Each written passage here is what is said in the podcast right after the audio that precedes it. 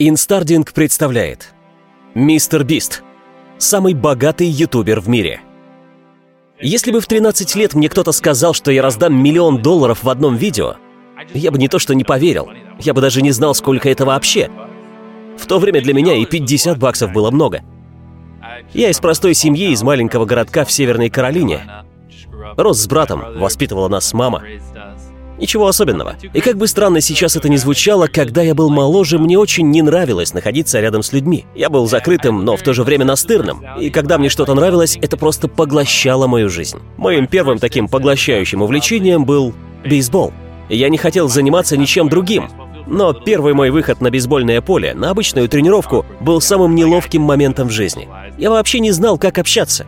Я был очень застенчив. Ничто в мире не могло заставить меня первым завести беседу. Это было чем-то невозможным.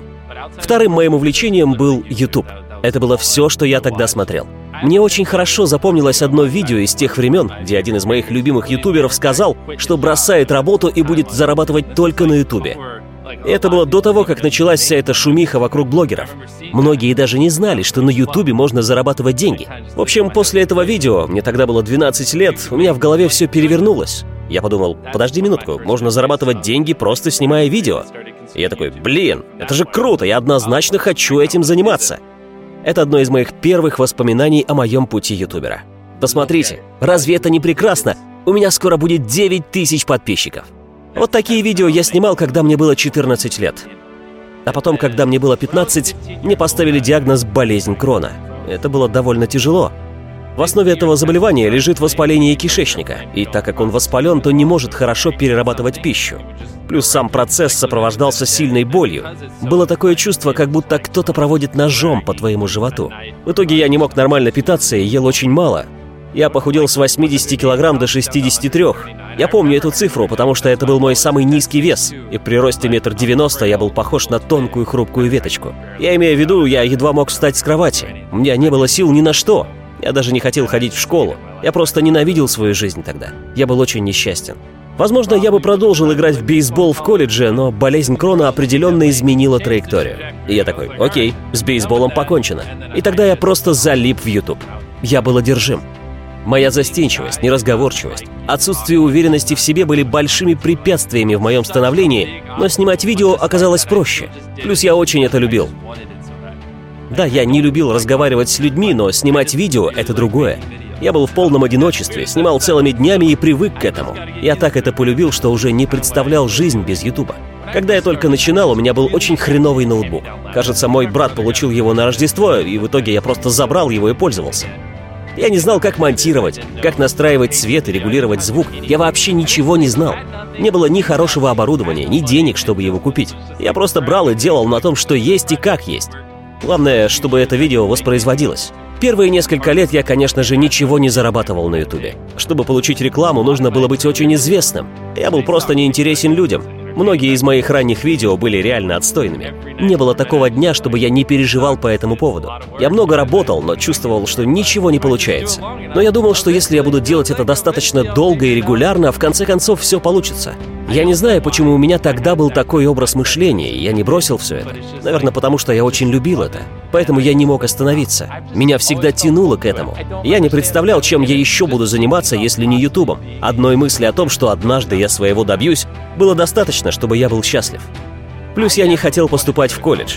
Моей целью в старших классах было никогда не поступать в колледж. Я тогда думал, что если смогу заработать достаточно денег до окончания школы, то смогу отказаться от колледжа. Вот тут-то я и удвоил, и даже утроил свои усилия по Ютубу. После этого я начал зарабатывать несколько долларов в день. В итоге мне все-таки пришлось идти в колледж. Но на YouTube я сделал еще больший упор. Я даже перестал ходить на занятия. Маме, конечно же, я этого не сказал. В общем, пока я учился в колледже, я снимал видео. Именно в период колледжа у меня было больше всего мотивации вести YouTube. Я стал упорнее, дела пошли в гору, наконец-то начали расти подписчики, и я смог заработать достаточно денег, чтобы переехать. На тот момент я уже зарабатывал около тысячи долларов в месяц. Я просыпался, работал над видео, потом ложился спать. И так каждый день. Вот такой у меня был гиперрежим. Тогда мои видео были глупые, и занимали они очень много времени. Например, в одном видео я считал до 100 тысяч. Никто на ютубе никогда ничего подобного не делал. Я просто считал 40 часов. Это привлекло тонну внимания. Это одно из моих первых вирусных видео. И тогда меня осенило. Если я буду делать такие необычные вещи, то люди будут меня смотреть. Я понял, что если действительно выкладываться по полной и быть при этом уникальным, невозможно не достичь успеха.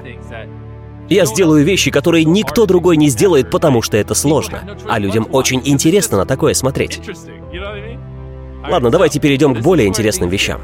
К моей первой в жизни рекламной сделке с брендом. В общем, со мной связался менеджер одной компании и предложил 5000 долларов за видео, что было безумием для меня в то время. Я просто сниму одно видео и получу 5 штук баксов. Но я пошел дальше и сказал, что хочу 10 тысяч. Он такой, нет, 5 это максимум. А я такой, нет, я хочу взять 10 тысяч долларов, пойти на улицу и отдать эти деньги бездомному. И он такой, что, правда? Видео получилось отличным. Бездомный был счастлив. Рекламодатели были счастливы, и я тоже был счастлив. И так как это видео хорошо зашло, я снова попросил денег и снова их раздал.